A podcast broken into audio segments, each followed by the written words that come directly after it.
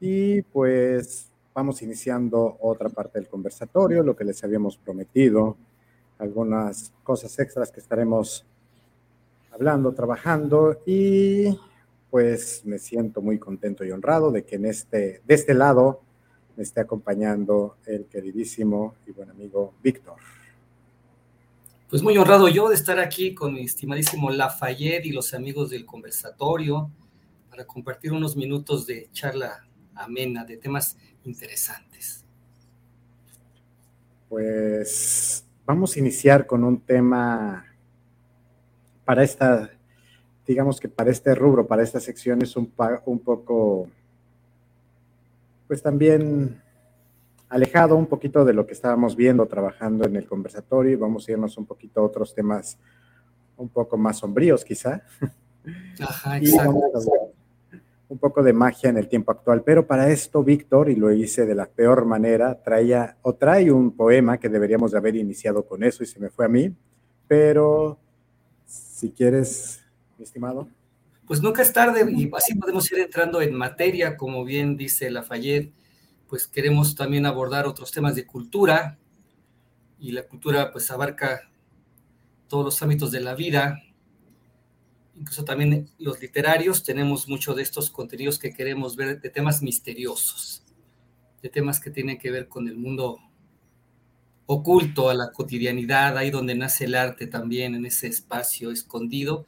Y entonces tenemos un poema justamente que se llama El Brujo de Juan Edelmiro, un poeta contemporáneo, el cual eh, nos dice, fíjate Lafayette, tocaba el arpa en las rejas de su celda o tomaba de un vaso sin agua, una porción de sed que nunca lo saciaba. Tocaba el arpa en las rejas de su celda, soñaba que los gruesos barrotes temblaban, que sonaba un galeón con luna entre las palmas los carceleros decían que rondaba la locura, pero nadie podía decir que no era él quien despertaba los patios con galope de caballos y fantasmas. estamos ante una persona que puede pasar por alguien loco, pero también es posible que sea alguien que tenga alguna especie de poder mágico, ¿no? Y siempre en esta idea de que el brujo está aparte, ¿no? De la humanidad. Me ganaste un poquito la reflexión, va iba por eso, ¿no? ¿Cuántas veces que se presenta las personas como magos, como hechiceros, los llegamos a tomar como locos, como personas que están alejadas de esta realidad?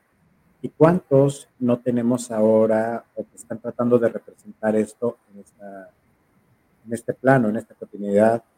Que a lo mejor puede ser actual, puede ser eh, puede ser también un mito, pero pues igual vamos a expresar nada más estas, estas ideas de que traemos relacionados con esto. Y lo que acabas de, leer me recuerda mucho a el texto de la mulata de Córdoba. Mm. Esta mujer que fue, que ya el buen querido Jules es una de las historias que más anhela precisamente por estar allá en Veracruz, y cómo la castigan, cómo la vuelven presa y ella dibujando algo en la celda, su barco se traspasa ahí y ya, no la encuentra. Se termina alejando, traspasando a otro plano oeste, oeste de Pero la mulata de Córdoba, pues no es de un tiempo actual. Mm, ojalá que por ahí podamos llegar a tener el dato. Si no mal recuerdo, es de hace dos siglos o principios del siglo XX. Ahora, ¿qué tanto hay de magia en el tiempo actual? ¿Qué tanto puede ser un hechicero? ¿Qué tanto se puede uno, mm, sí, mantenerse en ese rubro de ser un hechicero, de ser un mago? Exacto. ¿Qué diferencia podemos tener de los prestidigitadores o de los ilusionistas? Pues es que haces una, una, muy, un muy buen símil, diría yo, porque además, eh, como bien dices, eh, no es una idea nueva. Las ideas de los brujos y de las brujas se remontan al mismo origen de la, raza humana. Esta, esta idea de poder controlar el entorno de formas que no son las convencionales, con poderes que superan nuestras limitaciones físicas, a través de ciertos rituales, de ciertos conocimientos o de iniciaciones. Esto existe desde la más remota antigüedad, ¿no? Podemos ver las pinturas rupestres y ya vemos ahí figuras que parecen eh, chamanes o que parecen brujos. Mm, y la... Bueno, también hablo. Y cómo también se llegan a, a darle esta posición de que son los intermediarios entre la parte terrenal y las deidades que quizá el cristianismo y el catolicismo los llegaron a cambiar eh, muy en específico por las vírgenes, ¿no? Por la Virgen María en específico, que supuestamente es la intercesora entre el ser humano y la deidad. Como estos magos, estos chamanes, estas hechiceras, estas druidas, estos druidas, pues eran un conducto para ir con, con estas entes eh, superiores o los mismos eh, oráculos, ¿sí? Y como decías hace rato, cómo estas ideas, qué tan actuales pueden ser. Y como estábamos comentando cuando planteamos este, este programa, si saber si el día de hoy alguien podría ser un mago o no, podría ser un brujo, podría ser una, una bruja, a ver si podemos también reflexionar sobre qué se requeriría alguien que quisiera llegar a ser una persona de esta naturaleza, ¿no? Ahora, la verdad es que la identidad existe desde siempre, pero ha tomado diferentes formas en cada, en cada país y en cada época. La misma iglesia ha adoptado muchas de, muchos de estos códigos. Eh, para no ir más lejos, eh, durante el Imperio Romano, el jefe del Estado, el, emperador, era, era, no solamente el que tenía el control militar y político, sino que además era el jefe de la religión, de la religión de Estado. Y su, su título era de ser el máximo puente con los dioses. Y el título del emperador romano como jefe de la, de la, de la religión era el de pontífice máximo. Entonces, si ya nos vamos al cristianismo, es exactamente el mismo título. El pontífice máximo romano es el sumo pontífice del catolicismo. ¿Por qué viene de este concepto? ¿no? De ser el puente de lo terrenal con la esfera de lo ignoto, de lo desconocido, ¿no? Pero que sí sabemos que está ahí o que sí creemos que está ahí. Entonces, pues ha adoptado todas, todas estas formas con nombres diferentes, pero son reconocibles siempre sabemos quién es, ¿no? El del poder. Siempre sabemos quién es el de la visión. Y de aquí, retomando este texto que sería, bueno, el conjunto de textos que sería la Biblia, pues podríamos estar hablando hasta de un Moisés, que podría ser este conducto, el que tiene las, las tablas que le da eh, eh, el Dios judio-cristiano para llevárselos a a los mundanos, al pueblo en general. Y de ahí cómo vamos, vamos avanzando poco a poco y qué tanto puede estar teniendo, si un conocimiento real o cuántas veces ahora en el tiempo actual puede llegar a ser una parte de charlatanería o también esta necesidad que tenemos el ser humano de creer en lo desconocido y si no me está satisfaciendo la parte de los dioses, cómo podemos pasarlo hacia la magia, algunos por medio de la literatura, que sería la parte que nos está uniendo a este hilo, o por otro lado, eh, por la magia, por, la hechicería, por estos. A fin de cuentas, el crear un libro, el crear una historia, pues también es magia. Y creo que por ahí, si no mal recuerdo, en algún texto lo decía Alan Moore. Sí, estamos contando alguna vez acerca de que en sí estamos en el terreno de, la literatura, la palabra es magia, la palabra es un poder mágico. Una persona puede cambiar su vida, su forma de pensar únicamente a través de las palabras. El, poder de la palabra es grande. los libros son compendios, en este caso compendios de magia, ¿no? Son, son conjuros o son hechizos que te hacen ver mundos inexistentes, que te hacen experimentar emociones por personas que no existen en este mundo y que también te pueden llevar a cambiar tus conceptos y tu forma de pensar y tu forma de vivir. Entonces, en ese terreno, la literatura podría considerarse como un acto de magia, como el ejercicio de la, de la magia de cambiar tu mente y tus emociones. Y siempre está vigente, ¿no? Y ahora, ¿qué tanto podemos realmente basarnos en que muchos supuestos grimorios, ya lo habíamos hablado contigo en, eh, precisamente en el, en el programa de grimorios, o cuántos textos que supuestamente traen una compilación de estos hechizos, o algo que me salta mucho, que lo puedo comparar un poco con estas danzas prehispánicas que de repente lo, lo, lo colocamos aquí en, eh, en México, en varias partes, ¿qué tanto la Wicca sí puede llegar a ser una parte real, porque ya lo he dicho el mismo inventor prácticamente de la Wicca, de que se perdieron y que él empezó a tratar de recopilar, pero no es algo fidedigno, ¿no? Claro, es lo que decías tú hace rato, en qué punto es cierto y en qué punto puede ser charlatanería, que sería interesante, ya que estamos hablando de los magos, que si, si alguien quiere ser mago, ¿qué tendría que hacer, no?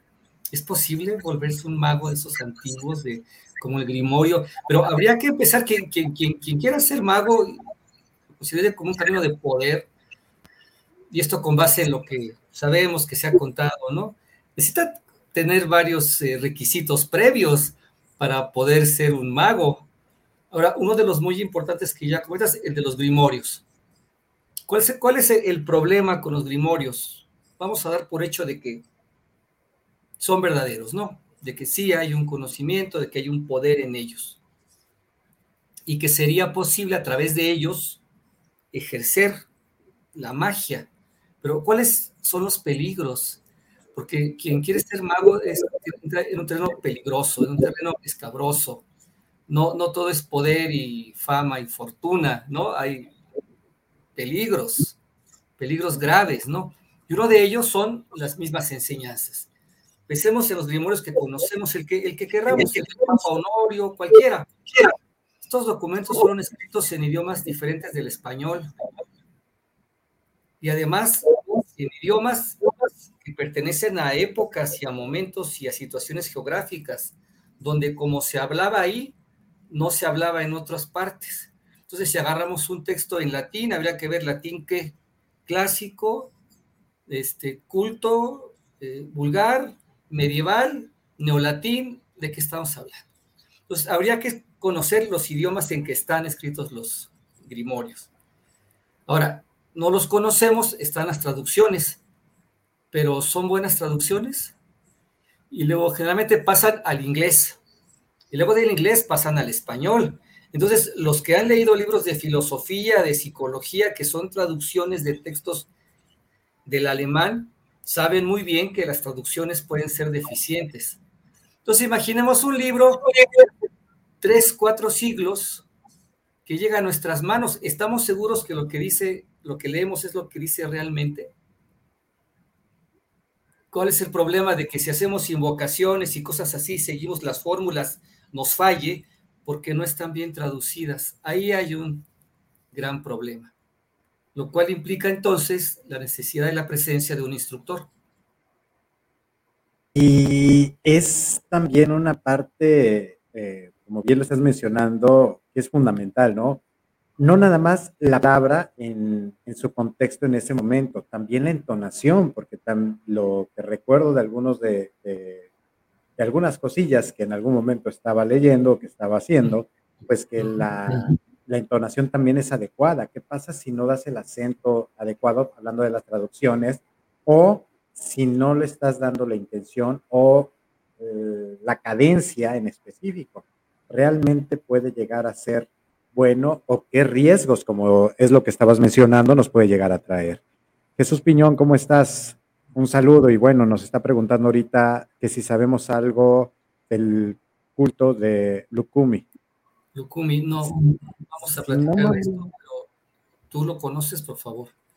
Si no mal recuerdo, tiene que ver algo con la parte de, santería o con la parte de este de los si no, si no mal recuerdo.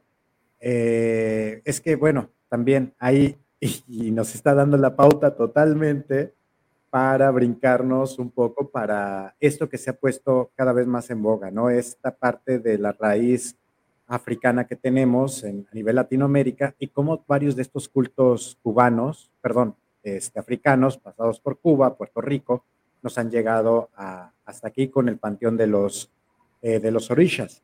Hay, ahorita se me olvidó, lo tenía en la punta de la lengua por estar hablando, pero hay una serie de cuentos donde nos hablan del origen del mundo, pero a través de los dioses orishas o de, de los santos de, de, estos.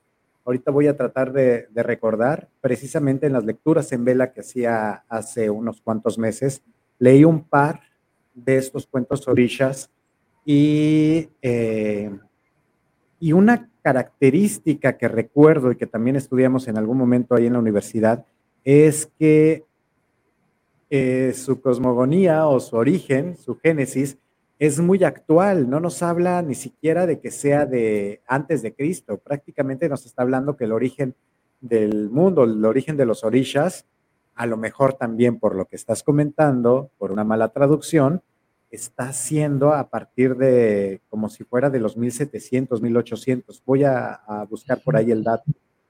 Pero si no mal recuerdo es el culto de Lukumi y que ahí empezamos a ver también estos, los balalás y todo esto que va relacionado con, con la santería o los orishas que, para ser honesto, me gusta en el sentido de la literatura, en el sentido de la práctica, que lo he visto y que tengo varias gente que no sabía que lo practicaba.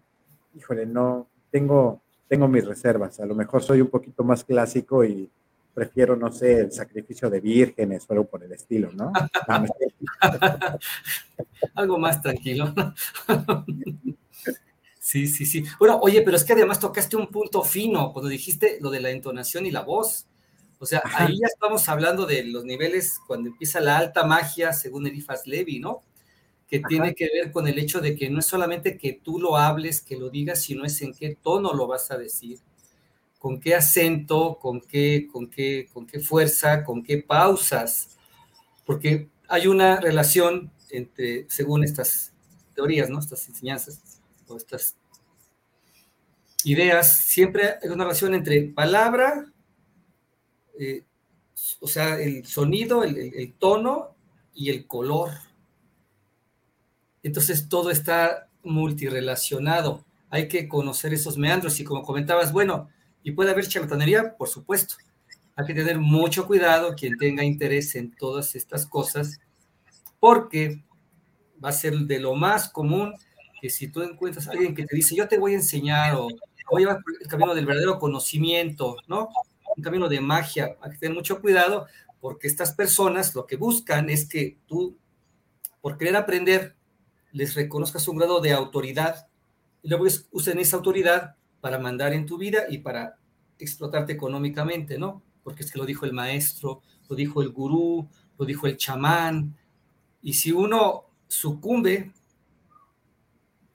su propio criterio, sucede que acaba siendo víctima de algo que tú no querías, ¿no? Entonces, mucho cuidado, o sea, ¿quién dice que sabe cuál es su carrera, qué, qué ha hecho? Es decir, mucho cuidado con, entrar a cualquier lugar que parezca mágico y pensar que allí está y que todos son buenas gentes porque no es así es un gran terreno para la también para la charlatanería. Enorme. Un saludo, Nancy. Y cierto.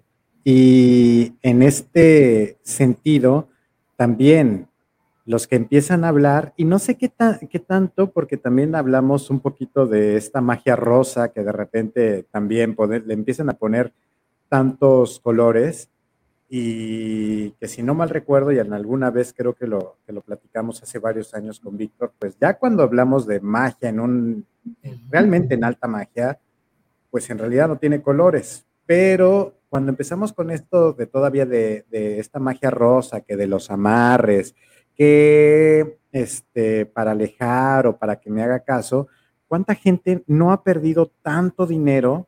Sí contratar a este tipo de personas porque agarran unos grimorios, que más bien es un compilado de textos, y en los que empiezan a hacer una combinación medio extraña de diferentes eh, elementos y que también a lo mejor si te pones a, no sé, a, a cuestionarte, como muchas de las veces nos cuestionamos muchas de las enseñanzas religiosas, pues veríamos que no tiene absolutamente nada que ver. ¿Cuándo y cómo podemos realmente identificar a estas personas? Porque también los cómics nos han traído un montón. Podemos hablar de Mandrake, por ejemplo, o podemos hablar de Constantine o del, último que está teniendo también mucha fuerza, que es este, el Doctor Strange.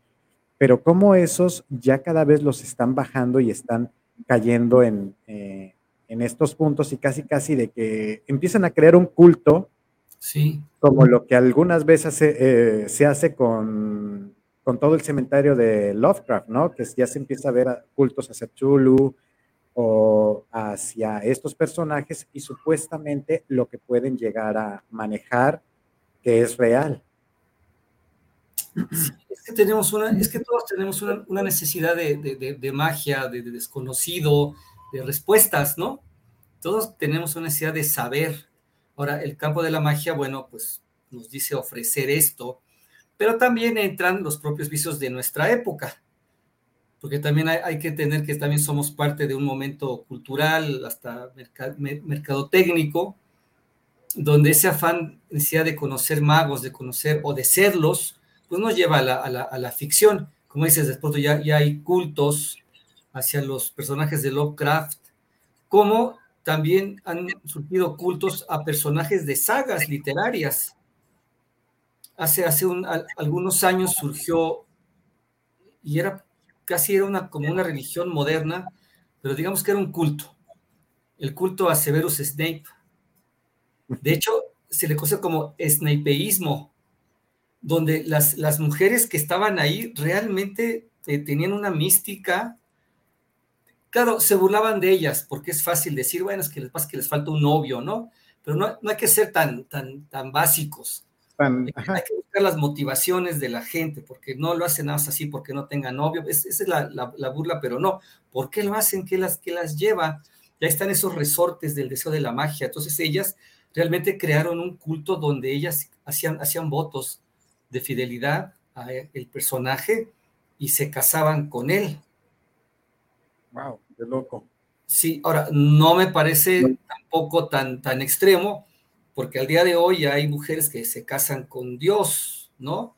En las religiones, o sea, establecen un matrimonio con Dios, es esta misma idea de los esponsales mágicos, pero sí, claro, entonces se ve un poco drástico, porque ellas hacían votos, incluso eh, sentían tener comunicación con él, y había un ambiente de magia que ellas mismas estaban creando este culto duró varios años, fue, es interesante de, igual un día platicamos de él porque, porque tuvo una producción de, post, de historias y de experiencias que ellas mismas contaban. Entonces estas eran mujeres anglosajonas, pero es interesante. Ahora, todos queremos de algún modo conocer algo mágico, ¿no? Como dices, sin los colores, pero tenemos esa necesidad del algo más, ¿no? ¿Y cómo podemos en cierto grado, en cierto punto, realmente abocarnos a eso? Eh, ¿Qué tanto uno puede ser, en algún momento también lo llegué a ver, tomando un poco también esto de que leí de, de Wicca, tú puedes ser tu propio maestro, pero ¿qué tantas implicaciones te puede llegar a tener? o qué tanto un maestro puede llegar a ser tan agresivo contigo que, en lugar de estarte enseñando se vuelve una, lo que estabas diciendo, una situación de poder y que termina siendo un abuso, no nada más físico, también psicológico y a veces hasta de una forma sexual. y que han casos en todo el mundo eh, y que nadie se ha salvado. O hasta llegar al punto de un fanatismo como en algunas sectas que terminan haciendo eh, unos suicidios eh, comunitarios, unos suicidios masivos, por pensar de que con eso están traspasando y se están yendo a otro plano y van a, reencarnar en, seres más elevados y que van a guiar a esta humanidad a, la perfección por medio de su sacrificio y su magia. Toda la razón. fíjate que ahí podríamos entrar en, el tema de qué, qué se requiere para ser mago, ¿no? Es decir, lo podemos saber pues por lo que se ha escrito, por lo que se ha dicho en tiempos pasados. Habría como, existirá como, como un perfil para ser mago dicho por ellos mismos, no por quienes dicen serlo. Ya está, ese sería ese que mencionas, el de caer en la mentira sería algo que se tendría que evitar inmediatamente. Pero ¿a qué, a qué se debe el, el ser engañado en, estos terrenos. Un, mago, por ejemplo, el, elemento así fundamental que necesita alguien que quiere ser mago es la intención. ¿Por qué quiere serlo?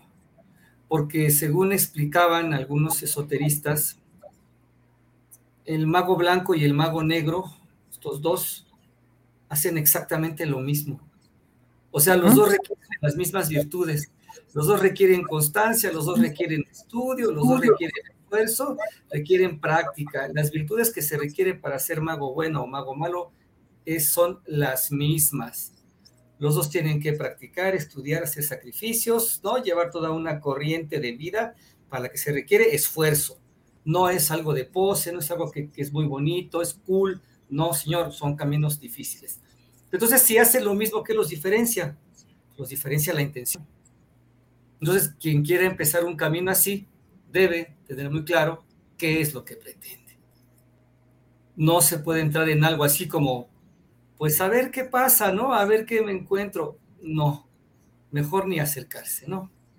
Entonces, eso, ¿qué, qué significa? Una claridad de pensamiento y luego la disposición a llevar esa forma de vida. A mí a veces me da un poco de risa algunos pasajes de Paulo Coelho, perdón para quien le guste, pero es que él, tiene algo así como, como, como Excalibur, ¿no? Entonces tiene que llevarlo a un lugar y entonces dice a su esposa, ¿dónde, está la espada mágica? ¿no? Entonces la esposa agarra la espada mágica y se la limpia y se la entrega. Quiero decir, no tendría nada de malo que fuera así, pero es poco probable que en un camino de estos al mismo tiempo lleves una vida demasiado cotidiana. No puedes. Pásame la espada que la dejé ahí en el, en el, perchero, ¿no? Y dale una limpieza. No, son, pues, regresando un poquito a la tradición, a lo mejor del, mago más famoso, de Merlín o de Morgana, ellos tenían sus propios elementos y no los tenían, pues sí, en el perchero o, en, o en el baño, a ver qué, claro, Imaginémonos un alquimista que tiene su horno allí en su casa y ¿quién me apagó el atanor? ¿No? O sea, llevo con él perdido 30 años, ¿no? ¿Y quién me lo apagó? Ya que estaba por conseguir la piedra filosofal. ¿Quién carajos me apagó? No, pues yo, papá. ¿Qué te dije que no entraras a mi, laboratorio? No se puede. O sea, definitivamente necesitan también entender que han de sacrificarse en el sentido de que una vida cotidiana no va a ser posible. Pero aquí es donde hay que tener cuidado, porque tú entras a un grupo una secta, un grupo de charlatanes, y te dicen exactamente esto. Tienes que estar conmigo de tiempo completo para alcanzar el conocimiento, o no sé qué, pero esa es la manipulación. Por eso el que busca un camino tiene que estar con inteligencia. Ahora, los elementos de poder. ¿Qué es lo primero que puede necesitar un mago? Y justamente que hablamos del poder de la palabra. Necesita un hombre mágico. Necesita una una identidad que o solo la conoce él o personas muy cercanas a él que tienen toda su confianza y personas que solamente ellas van a conocer el significado aun si se dice en voz alta, ¿no? O sea que si el mago dice su nombre mágico en voz alta no importa porque nadie sabe, excepto él, excepto sus allegados. Pero entonces también requiere hacerse de una identidad mágica necesita crearse un nombre mágico. Y que eso era aunado lo que iba a comentar, de, tienen que sacrificar algo, pero no necesariamente se tienen que sacrificar al 100%, como lo decías, para eh, rendirme al culto. Debo de tener un, una, este, un horario, debo de tener una, un punto en el que en este momento nadie me va a molestar porque es mi tiempo conmigo, es lo que yo tengo que hacer, porque a lo mejor, si somos reales, ahorita, salvo que sean muy buenos o muy buenos charlatanes, nadie, puede, nadie podría vivir de mago, porque también necesitamos necesidades básicas. Este maldito vicio burgués de estar comiendo tres veces al día nos sale muy caro, ¿no? Claro, necesitan eso. Y esa es una muy buena razón de que las cofradías de magos que han existido puedan haberse ido extinguiendo, haciendo más pequeñas o haciendo más estricto el ingreso a, las mismas, ¿no? Porque es, eh, difícil llevar esta vida paralela. Tú, no, por ejemplo, personajes históricos como María Sabina, ¿no? O sea, uno, uno ve dónde vivía María Sabina y vivía realmente en un estado monacal, ¿no? Que, claro, según su cultura no iba a ser como una monja, pero definitivamente sí vivía como una sacerdotisa, como una chamana, como, como una dedicada al, conocimiento y a la sanación. Y por eso cuando uno ve su casa y ve toda esta modestia con la que vivía y las pocas cosas que tenía, es que exactamente alguien que se dedica a eso, a ese nivel, llega a ese punto. Se, se aparta, ¿no? Entonces, bueno, queremos ser magos, ¿qué estamos dispuestos a hacer? ¿No? ¿Hasta dónde queremos llegar? A lo mejor no necesitamos ser como María Sabina y estar en cierto que tenemos que comer, ¿no? Entonces también tener mucho cuidado en aquello que hacemos, que buscamos, que encontramos, porque si no tenemos ya quien nos enseñe y uno mismo puede hacerlo, pues uno debe ser cuidadoso en qué es lo que está buscando, ¿no? Ahora, también, ¿qué necesita? Necesita llevar un diario personal. No tiene por, qué ser un diario como que, querido diario, el día de hoy, no, o sea, es un diario de reflexiones, de pensamientos, donde él secretamente escribe lo que va encontrando, lo que va descubriendo. De modo que ese es tu grimorio personal, tú también tienes un grimorio personal, tienes un libro de poder, tienes tu propia literatura mágica, ¿no? donde tú estás llevando este esta, memoria de lo que estás haciendo. Entonces, esos serían como los elementos básicos que necesita alguien que quiera entrar al conocimiento consigo propio de la magia. Está tener claro lo que busca, cuál es su intención, y no que diga, no, pues creo que sí, creo que no, y ahora me gusta esto, ya quiero. O sea, él puede buscar conocer, pero debe elegir algo y serle fiel. Nada de que pues, bueno, pues ya no me gustó, y no, no, porque el, arte va a tomar toda su vida aprender, ¿no? Entonces también requiere un cierto control de sí, de su tiempo, ser organizado, control de su tiempo, cuidado de su cuerpo, que si, está uno entrando en estas materias y, y, resulta que son verdad, pues sucede que tú tienes ciertas capas energéticas que si no duermes bien, que si no comes bien, entonces esas defensas de tu propio organismo a lo que estás invocando se debilitan. Por eso requiere ser alguien pulcro. Poesía Castaneda que hablaba de la impecabilidad. Seguramente un mago no va a ser alguien que te vea así como... Ah". No, no, no. Hasta un mago negro va a ser bien tranquilo. Hola, buenas tardes. ¿Por qué no, sí, no, no, ese, ese, estigma de, ah, es que un mago lo debo de ver casi, casi como Gandalf cuando ya deja de ser sí. es Gandalf el Blanco, o toda esta parafernalia de Aleister Crowley cuando salían algunas de las ah, entrevistas, negro, que bueno, a lo mejor también era su, parte de su personalidad de, ser este, este papa negro o este brujo negro, pero pues era más bien este showman, este espectáculo, y puedes a lo mejor, te estás eh, cruzando, ya te cruzaste con dos o tres grandes magos y no los ha reconocido precisamente porque no necesitan estar exponiendo, no necesitan decir yo soy aquel, sino cuando lo necesitan, probablemente ahí es donde va a estar. Sí, sí, porque realmente quien tiene el poder no necesita la ostentación del poder. Entonces nos podemos encontrar con un, con un gran mago negro que te diga buenos días, ¿cómo Ay, qué, chido me cayó, ese es un pan. Claro, porque no tiene ninguna necesidad de demostrarte nada. Y si te lo quiere hacer o lo quiere hacer, pues lo va a hacer. Entonces, ahí, ahí como, como, que el poder es terso, ¿no? Nunca, nunca va a ser ostentoso de que sí, yo soy iniciado en tal y cual. No, ya cuando alguien hace ostentación es una buena señal de que no puede ser tan, tan, tan cierto, ¿no? Ahora, pues sí, también requiere control, comer bien, dormir bien y además control de las emociones. Porque imaginémonos que estamos en la anunciación de una invocación y de repente, efectivamente se te aparece. ¿Y qué vas a hacer? O sea, Salir corriendo por todos lados. no mames, sí funcionó, sí funcionó. es que es verdad, o sea, se cuentan situaciones donde efectivamente han encontrado lo que han buscado y se han aterrorizado. Terminan totalmente fuera de sí. Claro, o sea, porque tú lo ves hasta los videos de YouTube, que yo de los videos de YouTube de fantasmas, diría que el 1% sí me hacen pensar. Los demás se ve que son falsos, ¿no? Pero en ese, en ese punto, los que van a buscar, pues muy tranquilos porque no han encontrado. Pero encontrar es el otro paso del mago. Y entonces saber cuando encuentras cuál es tu control emocional para enfrentar eso. Entonces también se requiere carácter. Se requiere fortaleza mental.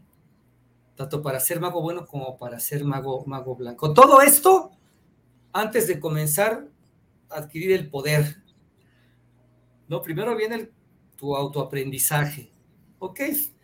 Al este, este, este Crowley hacían ceremonias de seis horas para invocar al espíritu de Mercurio o de, Saturno, seis horas de magia ceremonial. ¿De acuerdo? ¿Y qué sucede si se aparece? ¿Vas a ir corriendo? ¿Qué vas a hacer, no? O sea, ¿qué llevas tú ya de antemano tuyo para ese momento? Entonces ya se hace más complicado, ¿no? Y recuerdo que también, saludos a Sofi, que también por aquí apareció, querida.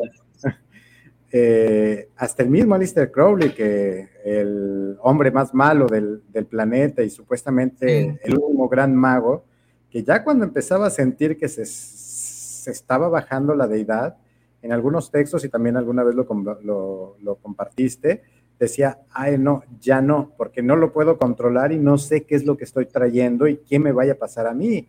O sea, si hablamos de un Alistair Crowley con tantos libros que, escribió, tantas guías, que él mismo tenía cierto respeto, por no decir miedo, entonces, ¿qué puede hacer un mundano que de repente quiere estar, ahí vamos a hacer un pacto con este Satanás o con algún demonio? Hasta con un demonio menor, yo creo que terminan. No, no, claro. Si, esto es, si esto es verdad, cualquier cosa que tú invoques o contactes corre algo de peligro. También hay, hay otro peligro, que es el de que la mente haga crash.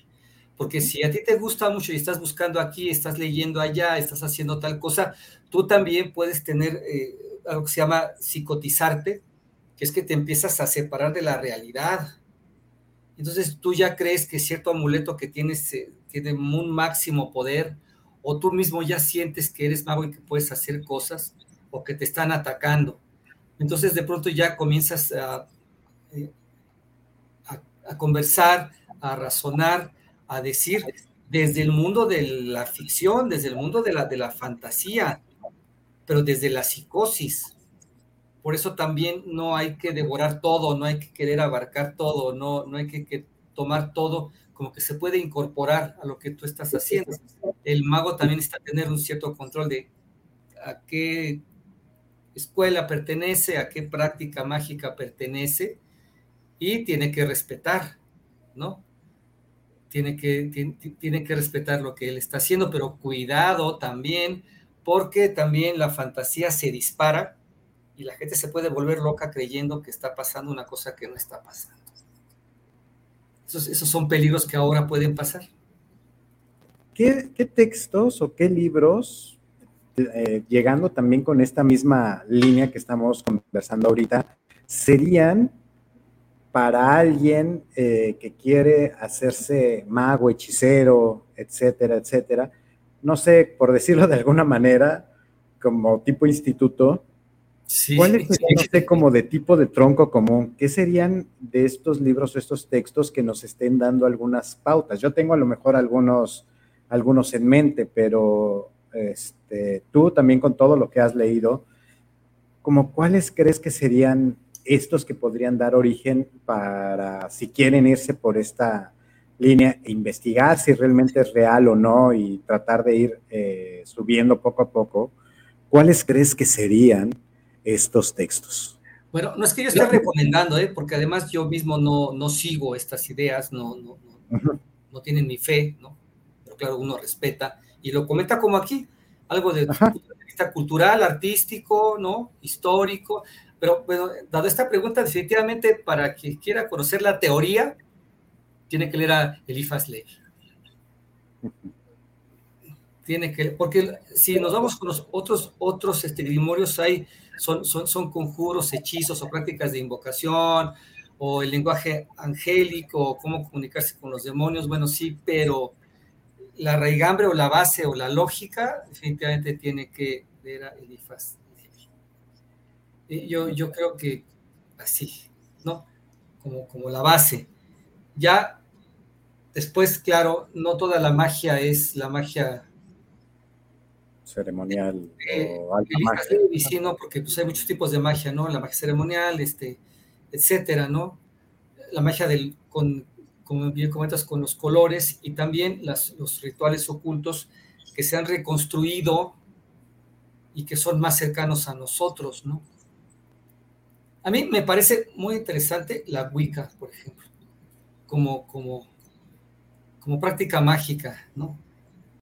Sí, que a pesar de eso, y conste que no era una, una mala, este, una mala percepción de, los practicantes actuales de Wicca, sino más bien el mismo recreador dice que ha compilado y que no está seguro de que era lo que se hacía en, en tiempos pasados por los druidas, pero creo que también tienen muchas cosas como que coquetonas, importantes como para estar observando de, la tradición que ya se creó desde hace pues varias, varias décadas. Exacto. Ahora, también te abrió otro libro, el, se llama El culto de las brujas en Europa Occidental, y hasta está en PDF, a ver si lo, si lo subimos después, porque este es un recorrido histórico que hizo un italiano de las brujas de Italia. Entonces no piensa alguien que va a encontrar un sistema. O sea, nadie va a encontrar un sistema, ¿eh? Nadie te va a decir estos son los preceptos y estos son los pasos y esta es la jerarquía, la estructura y los niveles de aprendizaje. No, no porque seguramente eso ya no existe ahora. Y esas ahora también es muy importante, no eran iglesias, es decir, no, no era como entendemos hoy el cristianismo o alguna religión, no. Por lo mismo no había una jerarquía de papas, sacerdotes, etcétera, no, no estaba tan centralizado era más bien un tronco común de conocimientos dividido en grupos de maestros y de aprendices, pero tampoco se escribió.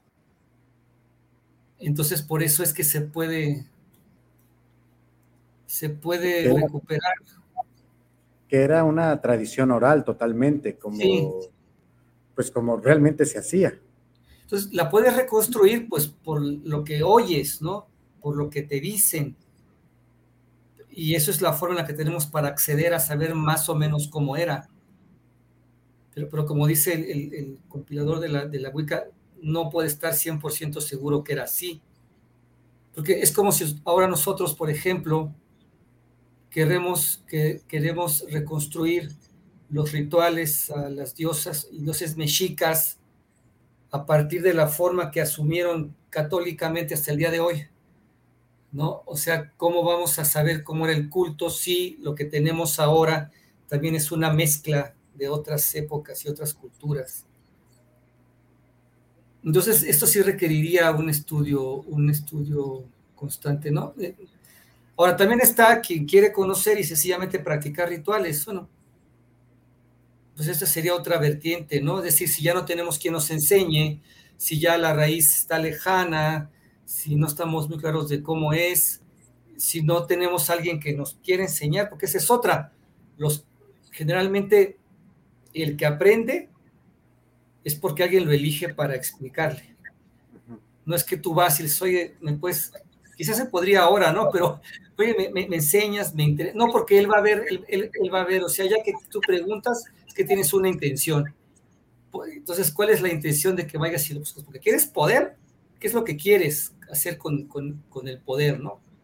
Ese es como un filtro. Quien viene y pregunta, no se le acepta, pero ellos eligen. Y así vemos todos estos casos.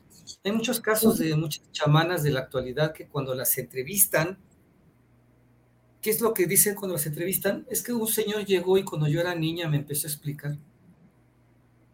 O sea, alguien llegó y decidió que lo eligió. Entonces, eso, eso, eso, es otra. El que verdaderamente te enseña, te va a elegir, no tú a él. Ahora, el mundo donde eso era posible está también ya lejano para nosotros, ¿no? Pero bueno, esa... ¿Qué opinión te da el Kibalión? Que es uno de los textos que también la mayoría de, de los que van iniciando, bueno, yo pensaría o yo creería que hablando precisamente de la palabra, sería como una, una también de las bases para mí, desde lo que he visto y lo que he leído con, esta, con este cúmulo de, bibliografías recopilados, no necesariamente practicantes, sino más bien de que empiezas ya a alejarte de todo eso y lo empiezas a, actualizar y ver, ¿qué opinión te daría a ti el Kibalión? Fíjate que como las, como las clavículas de Salomón, este, Kibalión me parece un texto totalmente rescatable porque basado en la magia mental o el hermetismo, es esta versión primera que también se encuentra en la filosofía que habla de que la raíz del universo es mental. Ahora, cuidado con el secreto, ¿eh? Esas cosas del secreto es una especie como de intento, como de magia mental, pero eso es un absurdo. Eso, cuidado con esas cosas, porque ahí es donde te viene la... Eh, el mago corre ese, ese peligro, ¿eh? de, que si no tiene la intención clara y de que si no sabe discernir, él solito eh, puede perder la, razón. Entonces, bueno, como, como la habla de que la raíz del universo es mental. Esto no es de que si yo pienso mucho en que quiero una bicicleta, una bicicleta un día va a estar afuera de mi casa, así no funciona. Aquí habla acerca de una serie de, de reglamentaciones acerca de cómo lo mental pertenece a otro tipo de leyes más amplias, como la del ritmo, la ciclicidad, la acción-reacción.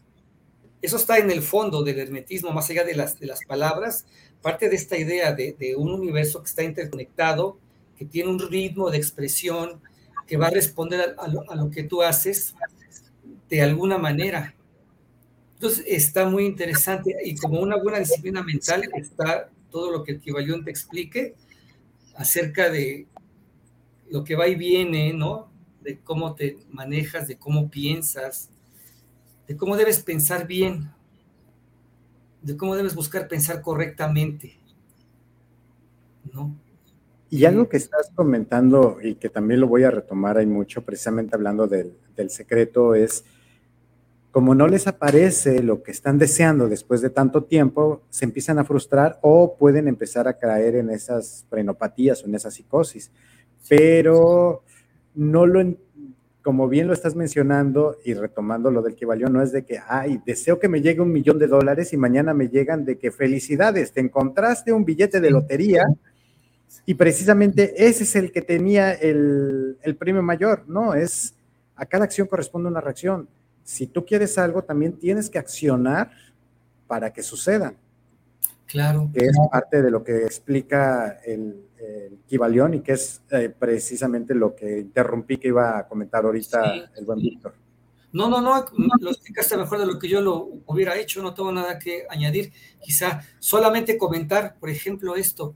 Eh, quizá me vi excesivo al decir, bueno, pero es que es mi opinión, ¿no? No, no quiero decir nada. En mi opinión, el secreto es algo completamente falso, no solo porque es ridículo, sino porque aún si fuera cierto aquello de que habla, que es emparentarse con la raíz mental del universo, es decir, que todo ocurre a través de la influencia de, un pensamiento dentro de la trama de la materia, aun si esto es verdad, no se maneja de esa forma tan sencilla.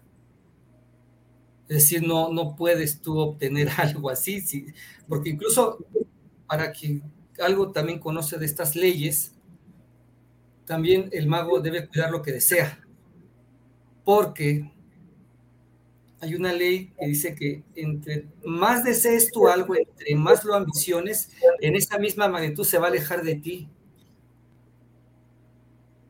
hay que tener cuidado porque si tú deseas demasiado algo, en ese mismo demasiado no lo vas a conseguir. Por eso el mago acaba siendo, y aquí me viene a la, a la mente Úrsula K. Leguín con un mago de Terramar, que ella dice, este, finalmente el máximo mago no hace nada. o sea, el, al final el, el, mago no ejerce su poder, porque sabe que no puede tocar la trama delicada del universo, que si él toca una cuerda algo más va a pasar y va a rebotar y va a ser negativo. Entonces el mago de verdad, tú lo ves sentado y, y, nunca va a hacer ningún hechizo ni, ni, ni este, ningún conjuro, ¿no? Entonces esa es la otra también quien busca el conocimiento en estas ramas tampoco debe ambicionar, ni aunque fuera un mago negro, ni siquiera el mago negro. Tiene que al contrario, el, mago negro, que dicen algunos textos, el mago negro es el que menos debe de desear precisamente por todo lo que maneja. Exacto, porque tú en un, en un terreno que es peligroso no puedes tener o debes buscar tener las mínimas debilidades entonces, el desear, el ambicionar es una debilidad. El querer ser un mago poderoso es una debilidad. El querer hacer el bien a todo mundo también es una, es una debilidad porque, porque ahí hay vanidad, porque hay también otro tipo de cosas que no, que no sabes. Entonces, por eso, sobre todo como es el, el mago negro debe ser el más tranquilo. Y por eso esta imagen que está un poco en nuestro inconsciente del, mago negro como serio, ¿no? Como, impávido. Quizá el mago bueno como Gandalf, ¿no? Se, llena de furor y se llena de emociones, pero el mago negro es tranquilo porque el poder es peligroso, es una espada de, dos filos. Sobre todo el, mago negro debe ser desapasionado, ¿no? Tiene que ser frío, tiene que poder reaccionar en situaciones de mucho estrés, porque se va a ver en ellas más que el mago blanco, porque ahí nadie va a ser tu amigo, este, y porque lo que manejas, más que manejarlo, lo controlas, ¿no? Lo, lo, no, no es que, o sea, los, pactos, por ejemplo, pues son eso, no es que el mago domine a una entidad, sino que establece un lazo, pero te voy a dar algo, ¿no? Sí, es un intercambio de... Pues ahí está, ahí está Fausto, ¿no? Este, o esta bueno, todas estas leyendas, que, de, ejemplo, cuando hacen un pacto, pero después ya no lo quieren cumplir, como el que está, aparece en la saga de la leyenda del rey Arturo de Excalibur, ¿no? Cuando, cuando, el, cuando Uther Pendragón no quiere darle al final su hijo a Merlín, que es lo que había pactado con Merlín, darle a su hijo a cambio de ser rey, y no se lo quiere dar y Merlín no solo se queda con el niño, sino que además destruye a Pendragón. Entonces, ahí está, la extrema precaución. Evidentemente un, mago, una, maga, un brujo, una, una bruja, tampoco le convendría hacer alardes, ¿no? Este, ostentaciones, ¿no? Eh, es peligroso, ¿no? Imagínate que eres un mago, que sí llegas a ser un cierto mago de un nivel incipiente y lo puedes en tu Facebook. Imagínate que lo ve un mago de verdad, un mago negro, ¿qué va a hacer contigo? ¿No? Por eso no se puede, o sea, por eso es, es, un poco como que te apartas, ¿no? Y hablamos de los magos, ahora, si hablamos de los chamanes, que son estos curanderos, sanadores o que hacen estos viajes astrales, pues todavía más. Por eso el ser tocado por la magia, como el ser tocado por los dioses, tanto es una bendición como es una maldición. Es una bendición porque alcanzas el conocimiento, puedes hacer el bien o el mal, según tú quieras. Pero también es, una maldición por todo lo que te quita. Sí, todo lo que tienes que sacrificar y a veces hasta lo que te toca llegar a pagar, que es lo que cuentan algunas de las leyendas y las historias, ¿no? ¿sí? Y, los, y los precios, los costos tienden a, ser altos, sobre todo, según se explica, a los que les interesa el lado oscuro de la, de la fuerza. Eh, por eso hay, hay, muchos brujos, según se sabe, o sea, brujos en el sentido de, la, magia negra, que como se le conoce, que siempre son personas eminentemente solitarias. Porque es parte de lo que necesitan para progresar. Por eso, ahí se explica, alguien así desarrolla cierta habilidad para identificar cualidades de la gente, pues va por el pueblo, va por la ciudad, va por la villa donde, donde él vive, sabe quién vive ahí y sabe que hay ahí una niña, un joven, ¿no? Un adolescente que tiene la capacidad, porque el brujo lo lee a través de su propio conocimiento, lo lee. Dice, ah, él, él está bien para que yo le enseñe. Y va y se le aparece, oye, te voy a enseñar a hacer este, tal y cual. Así nomás se, lo dice, ¿no? Y así los llevan. Por eso es que el maestro elige al aprendiz porque sabe leerlo. El aprendiz nunca va a saber, nadie va a reconocer nunca nadie a un mago de verdad que cruce la calle, pero el mago sí sabe quién puede. Por eso es que ellos van y lo dicen. Si no, no. Exacto.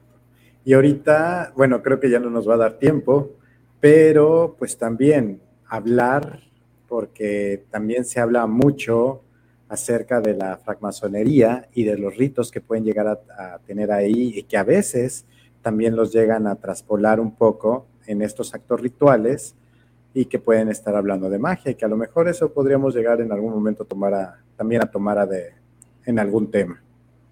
Pues sí, podríamos abordar ahora, ya que hablamos de lo general, bueno, muy rápidamente no pudimos tocar todo, pero ya podemos ir hablando un poco también de las escuelas de magia y de qué consisten, ¿no?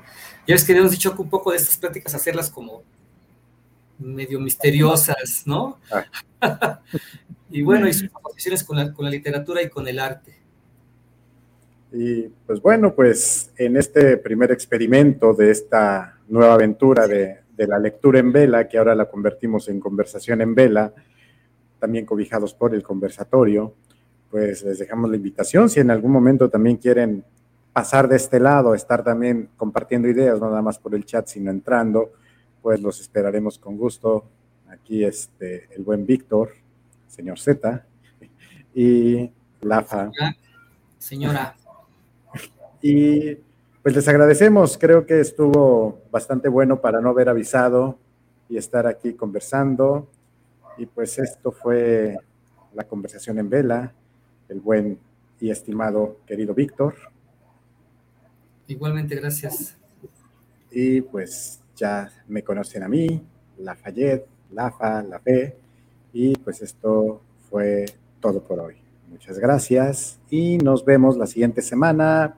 No les vamos a decir qué día porque también es algo que queremos estar haciendo un poquito itinerante o a lo mejor nos decidimos por algún día para tener más público, pero ya lo iremos conversando. Muchas, muchas gracias. Buenas lunas, buenas noches.